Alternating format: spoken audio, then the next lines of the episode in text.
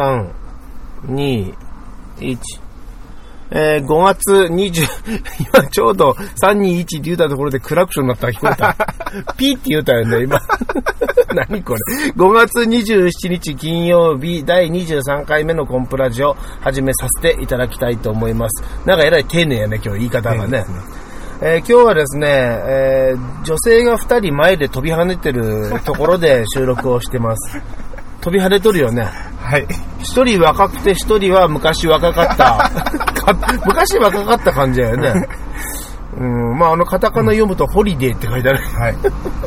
いつも休日みたいな。紹介していただいてよろしいえ？ああ、そうかそうか。えっとね、えー今運転席には友蔵さんがいはい、ます。皆さんこんにちは、マジシャン友蔵です。ね本当やね、紹介するの忘れとった。はい これあの、今日はですね、えーホリデースポーツクラブでこの後泳ぐコンプレッサーさんはいがですね、えーここで収録しようって言ったから友蔵さんが来てくれたということでね、スポーツクラブで、大体そうやな、月曜日から金曜日に行くことにしてて、で、この、そう、1回泳ぐときに1キロ泳いだのがい？て、すごくない、すごいですね。昔こんな泳げんだからね。1キロですもんね。1キロ何往復ですか？1キロって言ったらね、もち20往復 ?20 往復？そうそう、大取るよね。大取るよね。はいうん。で、すごいですね。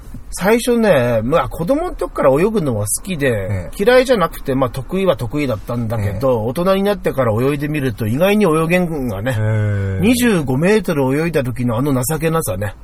えーもう息が切れて辛くて辛くて。クロールですか？クロール。全部クロール全部クロール。全クロね。。えー全然クロ。結構ね、いろんな泳ぎでやってる人おるけど、全クロやね、僕クロールできないです。ほんと僕平泳ぎ、平泳ぎしかできないです。なんか、友蔵さん平泳ぎしとるとこ想像したらちょっとコメディやね。どういう意味ですか？でかいからもうファーファーファーうんなんか、てか、友達飛び込んだ瞬間にもう25メートルついとんじゃないよ。その体のサイズと。的に。どんだいけでかいんですか？や、その25メートルからバーン前に倒れた感じ。はい、これで25到着みたいな。ただ大変なのはターンでね、その時ね。あの、回ろうかなと思ったら頭ズコーッとこう、そんなでかくないよね。そんなでかくない身長何センチ？えー、身長180から最近181になったんです伸びたん？伸びたんですよ、最近。何が伸びたん？何があったんですかどねの部位が伸びたん？いやー、わかんない。関節じゃないですかね。関節のその、節目節目というか。それしか考えられないですよね。骨伸びることないんで。あ節目がこう開いてきたってことで、朝方々からうん1センチぐらい伸びたのかなと思ったんですけど、そうじゃないんですよ。もう基本的に伸びてるんですよ。一日の間に結構サイズって変わるらしいもんね。うん指輪のマジック始めて指につけとると、一日のサイズの変化ってのは意識できるね。朝方やっぱ膨れるでしょ。俺朝こんな入らなかったのに、夕方マジックやろうと思ったらスルッと入るとかね、えーあこんなに違うんだなと思って。でもあれ、あれです、うん。変わったこと一つありました。何系何系？今思い出しました。手術したじゃないですか、腰。あ、そうやね。なんかあったね。え多分あれですね。あれ何年前の話？あれ、去年の11月ですよね。ああ、そっか。多分それです。手術 ってことは、それ骨を取った感じ？それそうそう加えた感じ？減るはずなんですけどね。は 取ったがに身長伸びとるわよ。姿勢が良くなったとか。ああ、そういうことか。あの負担かけてちょっと単純に脂肪増えたとかじゃなくて？いや、脂肪増えて上が ってたっていう。そんなこともないんか。多分それですね。やっぱでも健康は大事やよ。そうですねうんで、まあ、今回はですね、友蔵さん、えーさよなら友蔵スペシャルさよならじゃないです。なんで、あ、まあ、さよなら。もう一応タイトルはさよなら友蔵スペシャルということで、えー時間もね、いつも15分にここまで区切ってやってきましたけど、今日はあまり気にせずに、はいいや、話すことがなかったら逆に8分で終わった。ねえ、友蔵さよならスペシャルってこの意味深な言さよなら葉ね。って言ってたら笑ってられないですね。いや、そんなことないやろね。笑っ、いや、笑えるのか笑えないのかっていうのは、聞いてる人にとっては余計にわからんよね。ね、どういうことみたいなね。えー、じゃあ、うんうんまあ、まずはじゃあ自己自分から発表していただきましょうか。はいはい。はい。えー、約、えー、2年弱ですね、1年半よりも少し経ってるんですけど、うんコンポストさんにお世話になっておりまして、はいまあ、いずれは、あのー一人で、えーやれるようにならなくちゃいけないという、まあ、目標ではないですが、うん。そういうのをおお話ししてて、うん。で、えー自分の中でそろそろお一人でやる時期が来たんじゃないかということで、えーコンプさんにも相談させていただいて、うんえーこと、今月ですね、今月の5月いっぱいで、えーコンプオフィスを出て、えー一人でやっていくと。ただ一人でやっていくっていうことなんですけど、うん。うん、ショーもやりながら、あ一つの目標をお自分の中で、えー以前より持ってまして、うんで、それが、あ何らかの形でマジックを、おじいちゃんになるまで続けていくと、うん。いうのがああったんですね、自分の中に。ほうほう。で、えーそこで何をしていくかというと、お一つ何かマジシャンに関わるようなお店を持ちたいといううん。夢を、お持ってまして、うん。でそれに向かって、えーこれから人生歩んでいこうということです。で、もう一つ、ステージショー、えークロスアップショーの方も、お併用しながら続けて、併用っていうんですか、えー並行しながら続けていくと、おいうことなんです。はい。はい、そういうことらしいです。はい。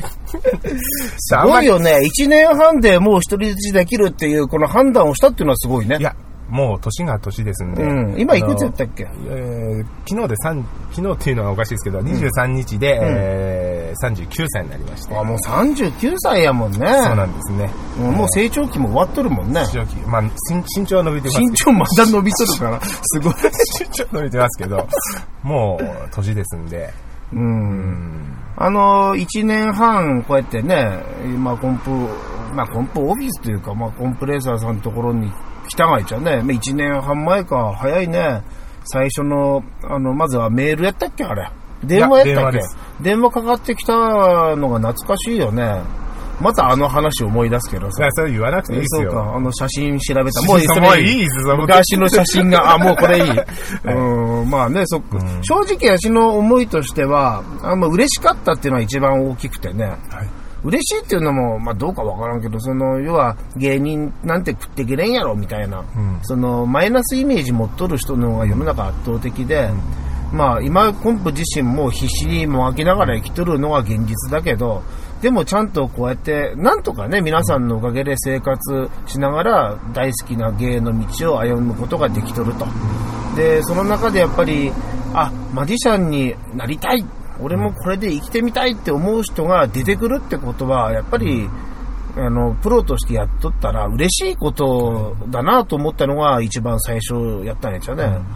で、まあ、友堂さんが来ると、ただ、そんなに甘い世界じゃなくて、あの時の友堂さんの一番最初の一言目が、あの、覚えとる？コンスタにあった人うん、がですか、一言目。どうなりたいかって言って話した時に友堂ちゃんが何て言うのあ、覚えてないな。僕はマジシャンになりたいです。だけど安定したし、あの、給料が欲しいですって言いましたね。うんもうそこが違うと思ったから、ねうんそこからね、いろいろまた、展開があったんだけど。でもまあそういうところはあるからね、事務所に所属して月給もらって生きとるっていう人もおるがだろうけど、うん。そういう世界じゃないかそうらね。なんですね。えうんそのために、うん、何が必要かってことでいろいろ考えながらやってきたつもりだけど、うん1年半やってきてどうやった？今、コンプさんおっしゃった、あーその芸人っていうのは安定したものを求めてはいけないっていうのが、本当に、えーししみじみ感じたというか、まあ、そういうふうに、えー逆に思わないと、やっていけない世界というか、あーまあし一言で言うと、自分で全てをやらなくちゃいけないということですよね。えで、そのやらなくちゃいけないっていうことにも、もっと深く入っていくと、理解しなくちゃ成功しないことがありまして、まず、じっくり考えること。で、じっくり考えて、え導き出した答えに、えま、っすぐに進んでいくと。あーで、経験をしないと、次に進んでいけないっていうことも、おーコンポ室で学ばせていただきましたね。で、あと情報発信とか、あの、コンプさんまめにブログなさってますけど、そのようなことも非常に重要とか、まあ、話してたらもう、あの、長くなっちゃうんでやめますけど、あの、そうですね。うん。それ以外にもですね、あの、芸に対する、考え方、芸は人という意味の、あの、コンさんよくおっしゃってますが、えー振る舞いだけではなくて、その基本的な考え方っていうのも学ばせていただいた、非常に短い間でしたけど、いろんなことを学ばせていただきまして、ありがとうございました。なんか硬くなったね。いや、こんな話でやっぱ硬くなりやっぱます。硬くなる前ね。ええなりますうん。まで、まだうんラジオなんで、ちょっと言えうんない部分はあるんですけどね。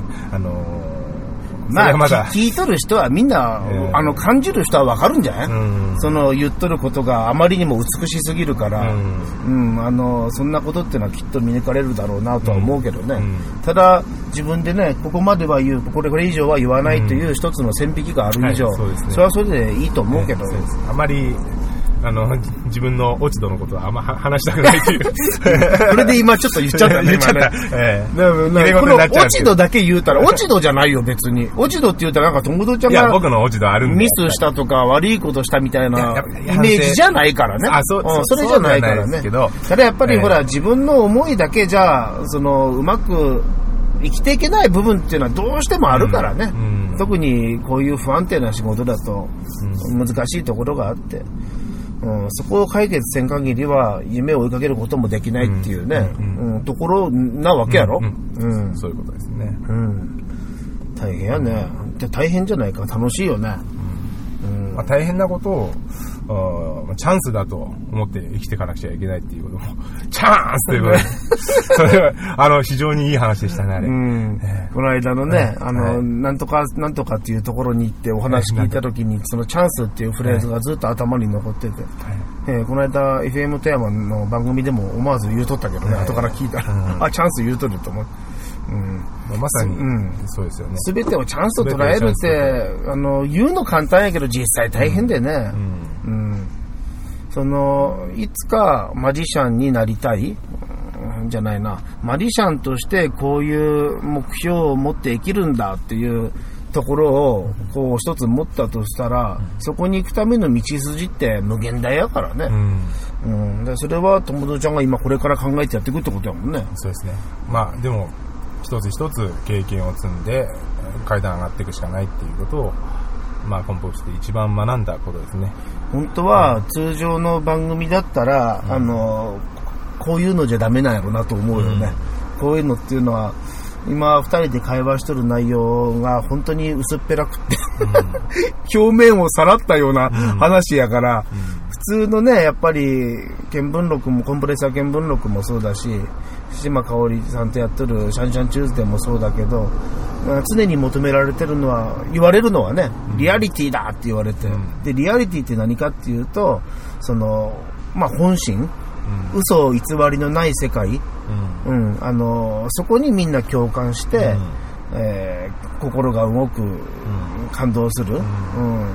またはそれに疑問を感じたりする人もおるだろうしね、うん。これが大切だっていうのがその芸人っていうのはやっぱさらけ出して生きていくもんだというところにつながってくるんじゃないかなと思うけど、うん、まあこんな遠回しなこと言うてもあれやけど、やっぱどっかで友達ちゃんは常にそういうところがもしかしたら自分の足かせになっとったかもしれない。そのリアリティを出せないっていう。うんうん。それがこの、まあ、友蔵お別れ会、お別れラジオでも少し出とるような気がするけど。それはありますね。うん。うんその、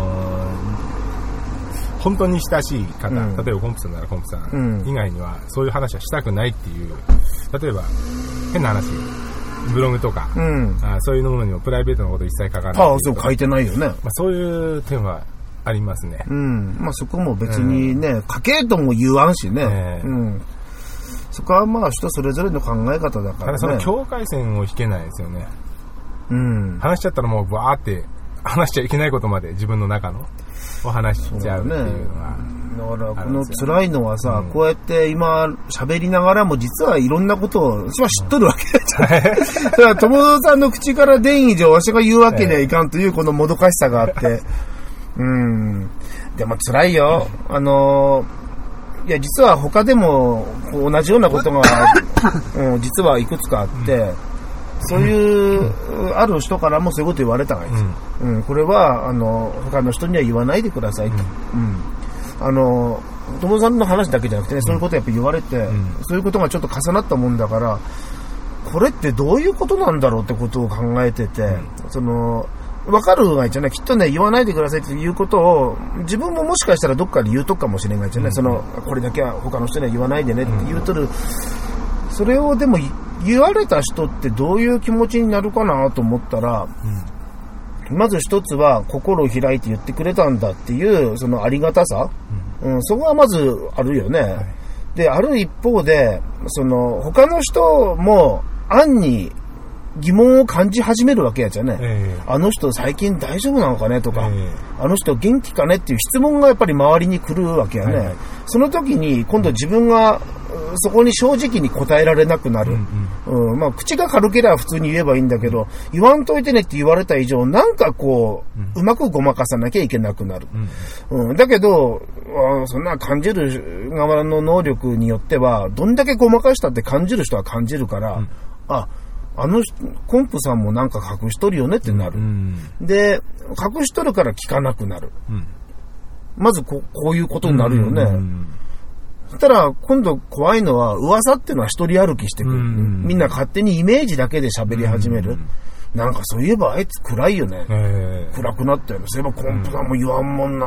うんじゃあコンプさん言わんってことは、なんか相当なんかあったんじゃね、うんって思いますよね。ってこう噂がどんどん大きくなっていく。なってきますね。うんで、例えばじゃあ友堂さんが一方で別の人にも、例えば肉親であったりね、ええ別の人にも正直なところを語ってたと。え実はこうこうこういう原因でと。友堂さんじゃなくてもね、ええ別の人は誰か親しい人に言ったと。え例えばその人が誰かに正直に言っちゃったと約束を破って。ええただその人は知る。えその周りがみんな知り始める。ええ周りが知らないと思ってるのは、言わんといてねって言った本人だけ。で、どっかのタイミングで、あの人が知ってるってことを友蔵が知る。え今度は友蔵が、親しい、この人は信用できると思って言った人に対する不満が出てくる。不満、うん。それから疑心暗鬼な状態になっていく。こう考えると、いやいや、どっかで線引きをして言ってもいいこと悪いことっていうのは、それは大人の世界、大人の世界って表現よくね、世の中にはあるけども、結果、なんかその、マイナスにしか働かんような気がして、うんうんもっとあっけらかんとさ、いや、実はこうだからこうなんだよ。もう俺頑張るからね、で。うちは本当はいいんじゃないかなと、実はちょっと思っとって。ん。うん。うん。というのは、その、うん。例えば自分の誰かが病気でさ、自分の、例えば親戚が病気になりましたと。ちょっとこれは誰にも言いたくないんだって隠すと。隠しとると、雨降ってきたね。隠しとるとさ、うん、結局、本当に親しい人たちは、もっと早く言ってよって言うやん。力になれたんにって言ってくれる人がいっぱいおるわけでさ、うんそういう人たちをどれだけ自分の周りに、あの、味方につけれるかっていう生き方をしたいなと思うよね。はいうん。まあ、これはあくまでも根本の考え方であってね。うん。まあ、そういう考えも当然、この、えー、コンプオフィスを出るということになると、まあ、こういう話をする機会もね、明らかに減るわね。うん、毎朝ね、ああやって Facebook のグループページで、朝礼という形で、そのいろんな言葉を書いたりしとったけど、ああいうところもね、当然、あの、シャットダウン。せなあかんことになるわけで、続けてきたおしゃべり日記もね、うん、お互いにも聞けない関係になってしまうという。そうね。ね、ここはでも、大事、それはそれで大事だなと思うわけじゃね。友堂さん自身も、その、やっぱりどうしても依存してしまうんだっていうこともあ言葉もあったからね。うなんですね。ん。だから出る以上は、その自分の思っとる目標を目指して頑張るうん。のでいいよね。うん。ちょっと喋りすぎたかね。いやうん。いいじゃないですか。いいと思います。うん。はいというと、なんかこのマイナスな、あの今表現が聞こえる感覚になるかもしれんけど、それ、まあ正直プラスなことばっかじゃないわね。そうですね。友さん自身がねだからそれをなんとか前向きに捉えて、今後の夢を叶えるところに持っていくんだっていう、まあ、熱意で燃えてるわけだもんね。そうですね。うん。ただ今このような話でやっぱドローンとやっぱり なっちゃうんで、もうこれはチャンスだと。うん。チャンスと思ってやっていくしかないですよね。うん。今そんなドローンとなるようなこともなかったんじゃない？あったっけ？ない、ないです。ないです。はい。いいね。まあそ、そんなこと言ったら何が起こったんだと思われるかもしれない。そんな大したことはないですけど、そうそうそう。うん。まあ、なんかきっかけはいろいろあるわね。一つの思いですね。うんはい。そうやね。うん。そうやね。何が起こったんだって思われると良くないね。うん。何も起こってないよね。そういうことじゃないですね。うん。でもこうやってさ、二人で話してるのを、そのラジオという形で一つ残すのも大事だなと思って。そうです。そうですうん。もう喧嘩別れしたんじそう。ゃないかとか。もうすぐそういう噂になるかそれらさ。はもうここで言っておきます。ありえない。それはないです。実はね、友蔵がね。じゃないですないね。本当に長いです。今日も最後は手繋いで帰りまいや、それはちょっと気持ち悪いけど。もうまた変な噂流れる。あの二人できとる。す。いや、でも本当でも、ん冗談今言いましたけど、寂しいですね。正直なことを言うと。そうやね。うん、なんか、1年半ちょっとですけど、やっぱり、うん。あのー仲間というか、いう意識があったんで、これからも、あのーそういう意識が、コムさんたちにあるのかどうかわかんないですけど、僕は持っていきたいと思ってます。え今のはトスを上げられたわけやから、はいはいね。うん。やっぱり、そうやね。仲、仲間やよね。えいや、一生師匠ですんで、んあのーこれからもよろしくお願いします。うん、とんでもございません。うん。まあ、まだまだ人生多分長いしね。え今40ほどやもんね、お互いに。言うたら。いだいたい40ぐらいで。えーこの後、あと20年ぐらいはこう、突っ走れるはずやから。はい。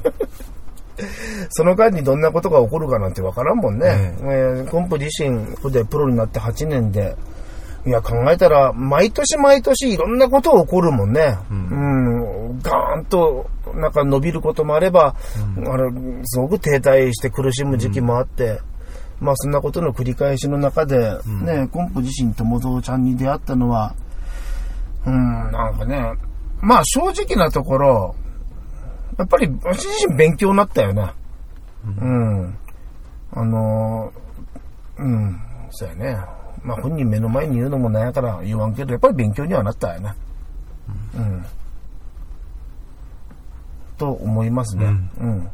まあこうやっていろんなことがあるから楽しいわけで、で、さっきから友蔵ちゃんが言ってる通り、すべてをチャンスと捉えて、楽しくやっていく。でね、やっぱ絶対忘れたらダメだなと思うのは、あの、芸人たるものを最近ずーっと思っとることがあって、ショーマンシップっていうのは絶対大事だなと思ってて、あの、エッセイに書いてからええ、すごく考えるようになって、ショーマンシップってなんだろうっていうと、その芸人が観客を楽しませようとする心意気っていうことで、ずっとね、観客を楽しませるっていう言葉自体がもう上からで嫌いだと思ってたけど、でもそうじゃないんだなと思って、もう楽しませる楽しませたいっていう、この熱意って大事で、うん。どうしたらそれができるかっていうと、やっぱり自分が楽しい気持ちで、えもう、あ、本当に俺今日楽しい。今日も最高やわ。みんな楽しんでよっていう。これが、やっぱり、いろいろこう、もう、頭の中巡り巡ったけど、最終的に、今現在やけどね、これだなと思ってて、だから、あの、チャンスと捉えて、ショーマンシップを持って、うん。うん楽しんで生きていくっていうのは一番ね、いいんじゃないかなと。うん。道は無限やからね。ええどの道通るかは人それぞれだから、えまあお互いに頑張っていきましょうじゃありませんか。えうん。ということで、今何分だった？